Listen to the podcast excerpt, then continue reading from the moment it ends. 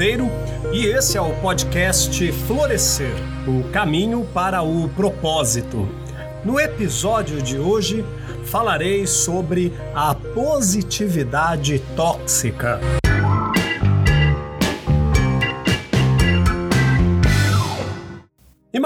Uma jovem acima do peso, em crise no relacionamento, que busca justificativas para a falta de interesse no namorado e conclui que o problema está nela.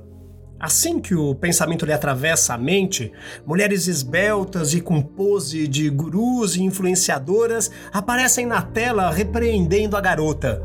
Você precisa derrubar os padrões de beleza, diz uma.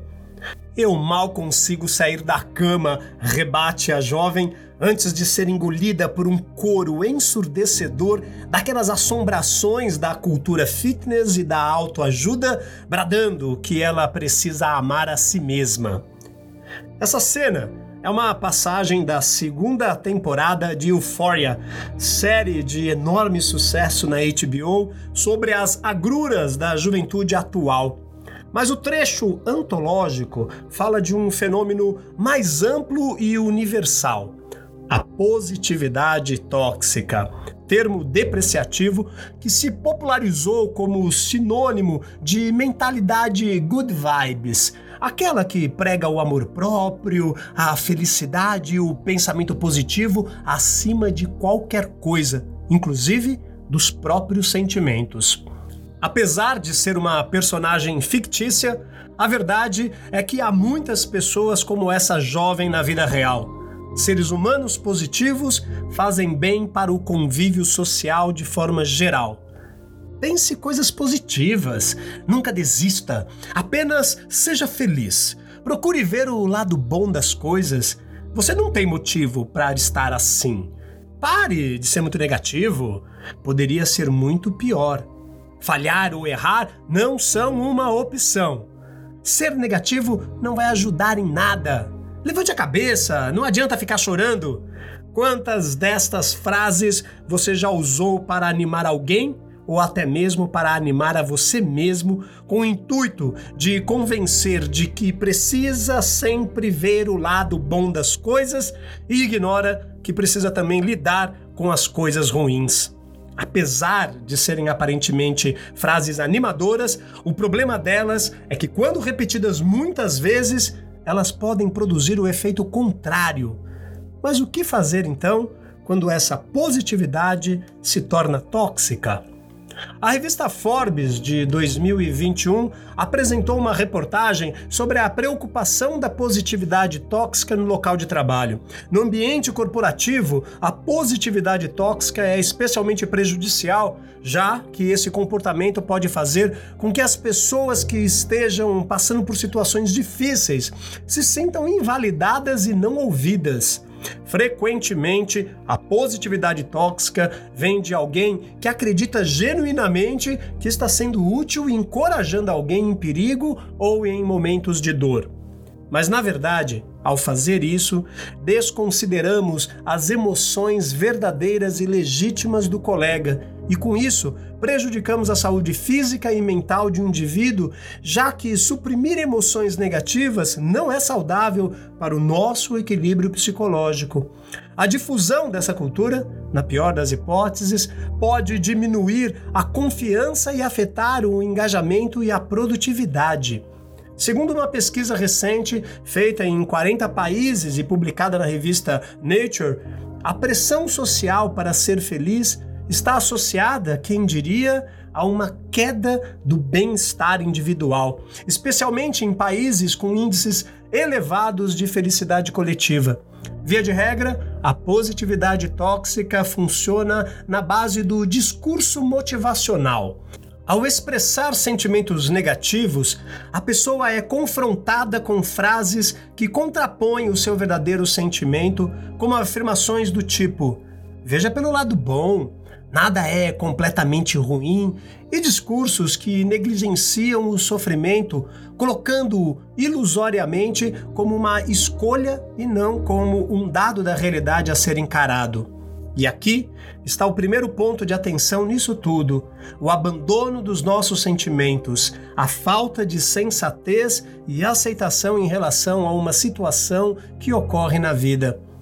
Emoções e características pessoais foram instrumentalizadas. Se você não aguenta o ritmo, se é lento demais, não tem energia ou simplesmente desmorona, os remédios prescritos são coaching, gerenciamento do estresse, atenção plena e pensamento positivo.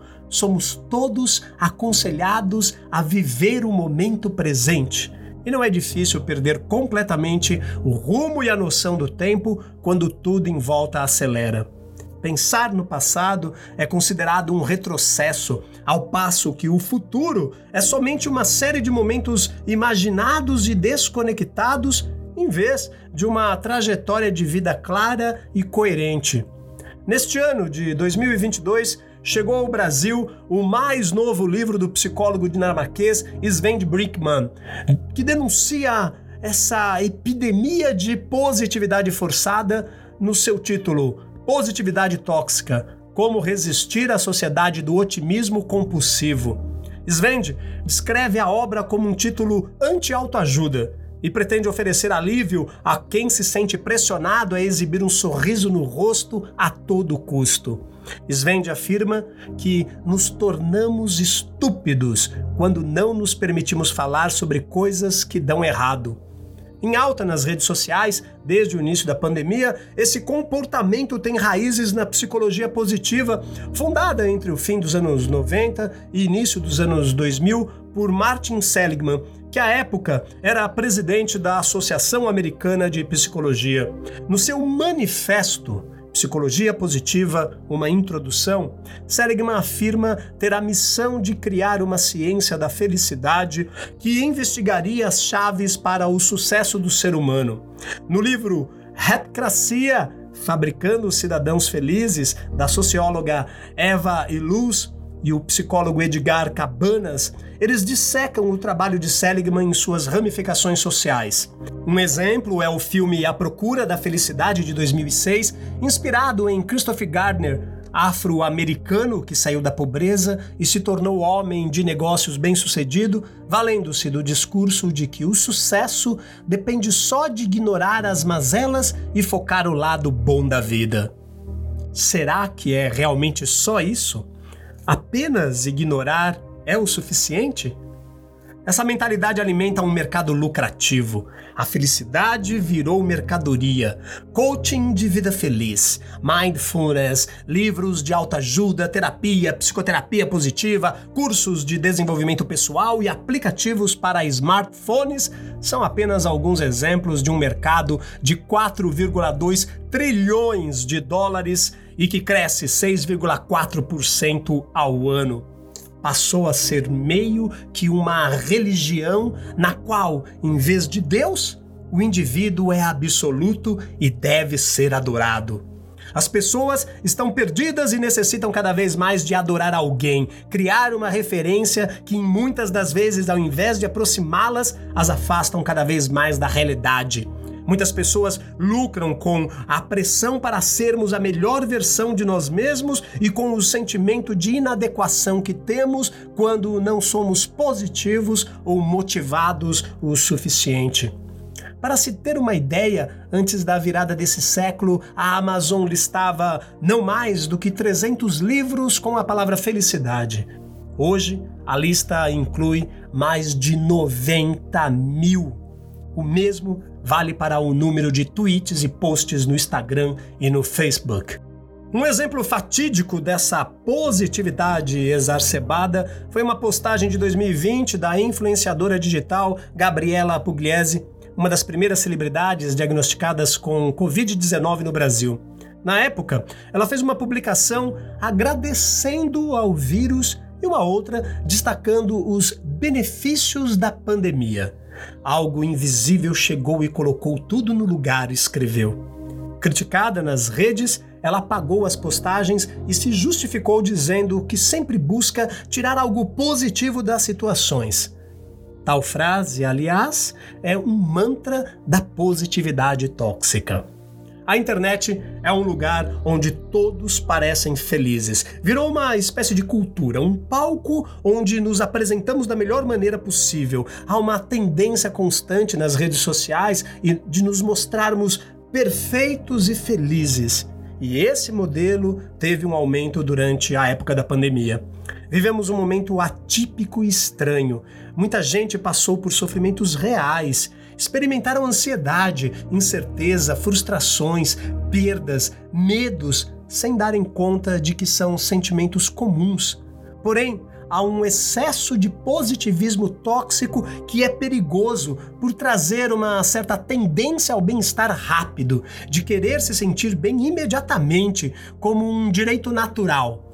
Mas isso é desgastante e não é real nos obrigam a comparar nossas vidas com as vidas perfeitas que vemos online.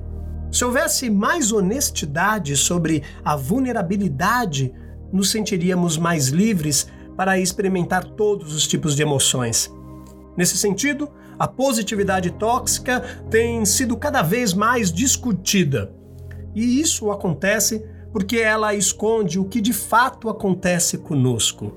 Pois cada vez mais, e também pela influência das redes sociais, queremos mostrar aos outros que estamos bem e que tudo está perfeito.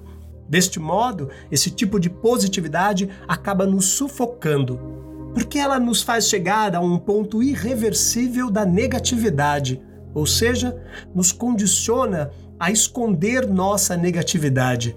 Este é um segundo ponto de atenção. A internet e a mentira são os principais vilões causadores da positividade tóxica, porque, pela necessidade de ter que mostrar aos outros o que não somos, criamos uma personagem que esbanja positividade. Mas que parte desta vida fingida realmente corresponde ao que nós somos? Isso, em determinado momento, vai acabar nos consumindo. Por isso, ser positivo é bom, mas até certo ponto. Quando a necessidade de ser positivo o tempo todo interfere no nosso estilo de vida, pode ser necessário buscar ajuda. É por isso que se diz que a positividade pode ser tóxica, ela nos consome e se transforma em negatividade. Não é legal ser rabugento, Precisamos ser bem-humorados, bonitos e positivos. Não é justo comparar a nossa vida à vida real com uma parte editada ou com um story. O problema do ponto de vista social é mais amplo. Pregar que podemos definir nosso destino se formos positivos e buscarmos o sucesso é perigoso. A positividade exagerada pode jogar para escanteio a empatia e a noção de realidade. Se cada um molda a sua vida, não há motivo para ajudar quem supostamente não se esforçou para isso. Em 2020, no Brasil, foi registrado o menor índice de felicidade em 15 anos da pesquisa Bem-Estar Trabalhista, Felicidade e Pandemia da FGV Social. A queda foi de 0,8% entre os 40% mais pobres, enquanto houve um aumento nos 20% mais ricos, mas imperceptível de apenas 0,1%. A indústria da felicidade não consegue nos vender uma mudança social, mas pode vender dicas, orientações, 10 passos para isso, 7 passos para aquilo, como se fossem receitas para realizarmos uma mudança pessoal isso não passa de uma ideia egoísta de felicidade e um empacotamento, um enlatamento colocando seres e sentimentos na vala comum. Esse embate, inclusive, já existia na Grécia Antiga. No livro Ética a Nicômaco, do filósofo grego no período clássico da Grécia Antiga, Aristóteles, pupilo de Platão, critica o idealismo romântico do mestre e aponta saúde, liberdade e finanças como pré-requisitos para a felicidade de fato. No fundo, a positividade tóxica passou a ser uma demanda contemporânea em que as pessoas devem focar sempre as coisas boas em vez de levar problemas em conta. Existe uma espécie de mentalidade na qual, se focarmos em aspectos negativos, eles vão ser inflados. Há quem diga que não podemos chamar situações difíceis de problemas, mas de desafios, oportunidades de aprender e de evoluir. Há certa verdade nisso, mas o que é problemático é pregar que não podemos nos abalar com os problemas. Devemos aceitar que existem problemas no mundo e precisamos falar sobre eles. Não se trata de falar de negatividade o tempo todo. Devemos ser felizes quando coisas boas acontecem, mas precisamos ser críticos e negativos diante de coisas ruins até para poder compreendê-las melhor. A positividade tóxica faz tão mal quanto o pessimismo ao sugerir que podemos alcançar tudo o que quisermos. Ela nos retira do eixo de nossa verdade. Não, não e não. Nem tudo o que queremos se adequam às nossas condições. Reconhecer o que não podemos, o que não diz respeito às nossas possibilidades, é tão importante como em viver o empenho pelo que realmente podemos sonhar, buscar e realizar. Todos nós estamos sendo bombardeados diariamente e é por isso que é chamado de positividade tóxica, que é uma forma de dizer e de pensar que coloca o ser humano em um estado de eternamente capacitado, eternamente possibilitado. Tudo e qualquer manifestação de cansaço é considerado como uma enorme fraqueza, o que vai gerando dentro de nós uma ilusão ou até mesmo uma sensação de não pertença. Às vezes, vemos muitas pessoas excessivamente animadas que começamos a ter pensamentos como: será que estamos errados em sermos assim? Não é questão de ser uma pessoa desanimada, é questão de procurar ficar em um eixo centrado. E nesse eixo passamos a ter consciência e identificamos que nem tudo aquilo que queremos nós podemos. Isso coloca abaixo o tal querer é poder. Temos limites no corpo, limites da mente, por exemplo. Pessoas existem que queriam ser atletas, mas por certas limitações não foram. Às vezes o corpo não corresponde mais aos estímulos de antes. Tudo é questão de tempo, época e locais adequados. Então, é preciso identificar uma outra forma de ser esse atleta com as condições em que nos encontramos. Todos nós sofremos essas pressões, muitas pessoas com mensagens de sucesso, muitas vezes aos gritos incentivadoras, só fazem gerar dentro de nós sensações de desconforto. Sabemos que não é sempre assim, não é tudo que nós podemos. Quantas vezes não perdemos tempo na vida investindo em projetos pelos quais nós não tínhamos competência? Não é questão de ser mais burros, menos capacitados ou menos inteligente. É simplesmente porque aquilo não é para nós, não nos cabe. Da mesma maneira, essa nossa capacidade nos coloca prontos na aptidão para tantas outras coisas, mas também nos coloca na impossibilidade de muitas outras. Portanto, não percamos tempo com certas mensagens motivadoras que vão motivar aquilo dentro de nós que não deveria ser motivado, mas deveria ser tranquilizado, serenado com a frase: não é para mim. Ao mesmo tempo, acordemos o nosso espírito para que possamos perceber e identificar tudo aquilo que está diante de nós e que merece o nosso empenho e que nos pode sim ser um projeto que cabe dentro dos nossos sonhos, das nossas capacidades e inclusive dos nossos bolsos. A cobrança para ser sempre positivo também pode acarretar problemas psicológicos sérios, como ansiedade ou depressão. Mas então, existe um caminho menos enganoso para o ser humano encarar a existência? Para muitos estudiosos, e eu me enquadro nesses, a resposta está na visão pragmática da vida propalada pela escola filosófica grega do estoicismo.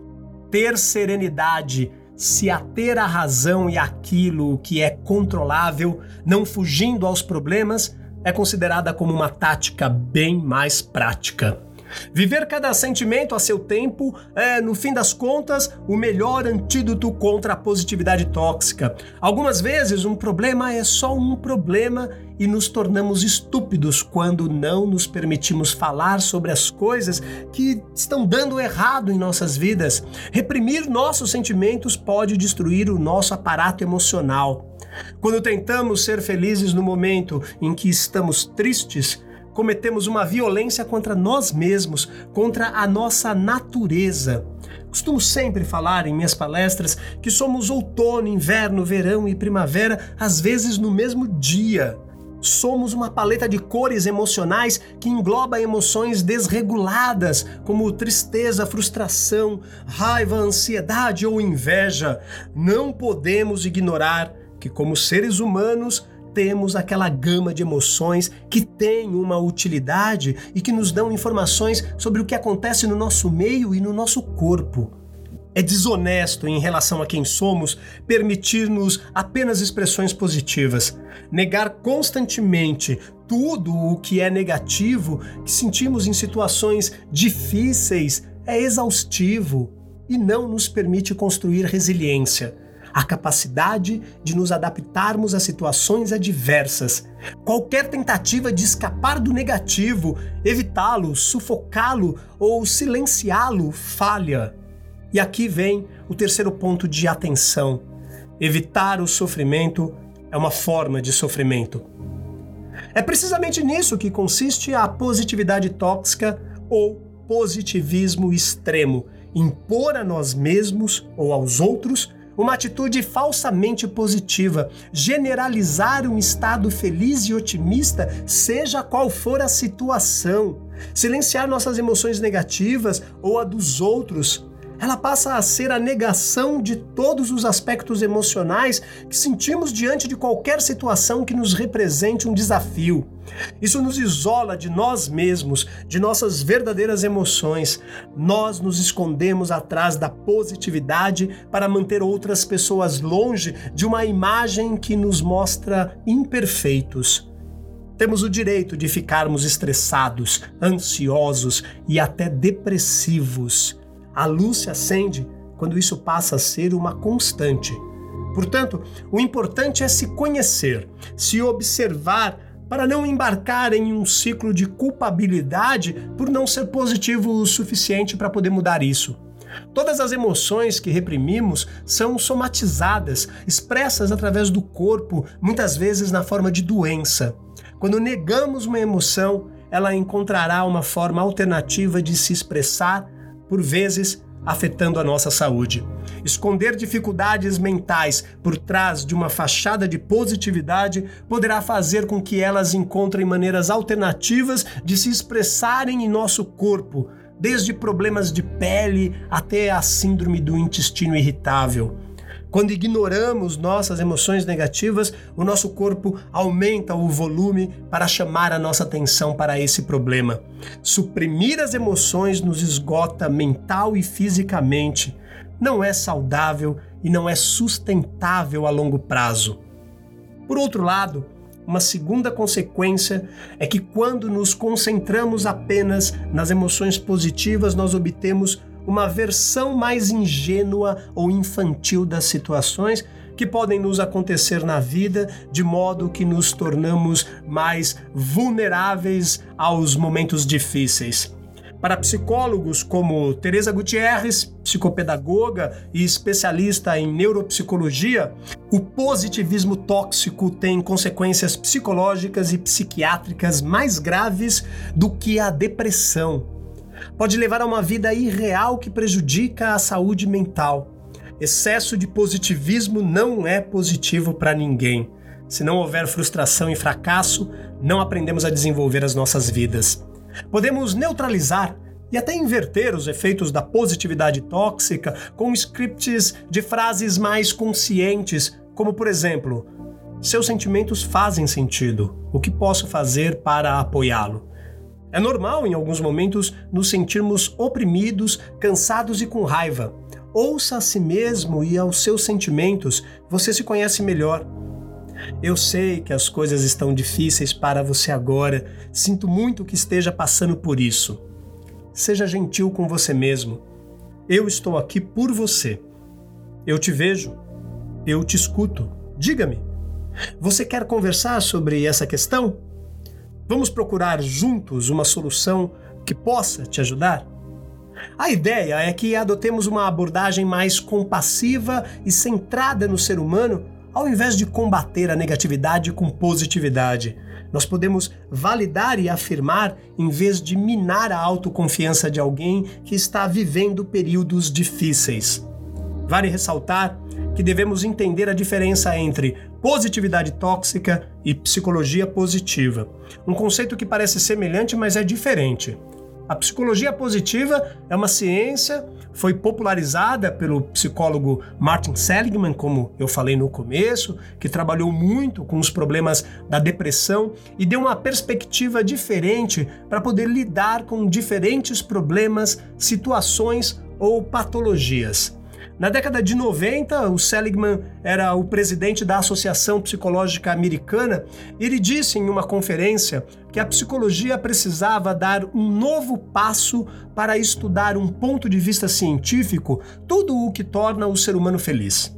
Em seu famoso livro, The Optimistic Child, A Criança Otimista, sem edição no Brasil, o psicólogo americano explicou que o pessimista não nasce, mas é criado aprendemos a ser pessimistas pelas circunstâncias da vida.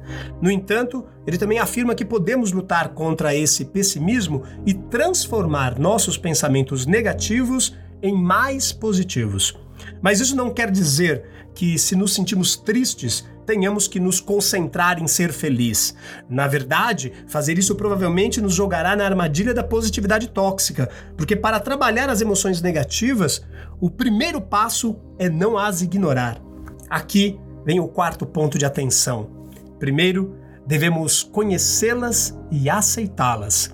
O segredo é não levar o positivismo ao extremo. O conceito de psicologia positiva ficou um pouco distorcido com o tempo. Focar nos aspectos positivos das diferentes situações que ocorrem na vida pode ser terapêutico e construtivo.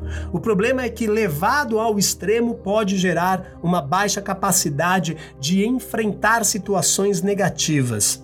A psicologia positiva, aplicada corretamente, é uma prática muito útil, mas usada indiscriminadamente gera uma visão muito parcial da realidade e um sentimento de desamparo. Negar situações dolorosas e prejudiciais na vida é como ver a realidade com um só olho. É muito bom pensar que tudo vai dar certo, mas isso não significa que todo o processo para que aconteça tenha que ser agradável. Pensar assim é até uma certa maturidade. Quando estamos em um momento de dificuldade ou de bloqueio, é mais realista dizer que isto também vai acontecer, mas, sobretudo, vai passar. Todas as emoções são como ondas, ganham intensidade, depois descem e tornam-se espuma até desaparecer aos poucos. O problema é quando não as queremos sentir porque nos tornamos mais dóceis perante uma onda que se aproxima. Somos humanos e devemos nos permitir sentir todo o espectro de emoções. É ilógico sermos positivos o tempo todo. Martin Seligman acertadamente diz que a crença de que existem maneiras rápidas de alcançar felicidade, alegria, entusiasmo, conforto e encantamento em vez de conquistar esses sentimentos pelo exercício de forças e virtudes pessoais, cria legiões de pessoas que, em meio à grande riqueza, definham espiritualmente. Emoção positiva, desligada do exercício do caráter, leva ao vazio, à inverdade, à depressão e, à medida que envelhecemos, à corrosão de toda a realização que buscamos até o último dia de nossas vidas. Lembre-se, o propósito demarca a interpretação do relacionamento entre o humano e o seu incrível mundo. Traduz-se no por que fazemos o que fazemos? O Plínio Monteiro agora é um produto do Instituto Florescer Brasil. Para saber o conteúdo de minhas palestras, siga-nos no Instagram, arroba Instituto Florescer Brasil e arroba Plínio Monteiro Palestras. Nos vemos em breve. Até lá!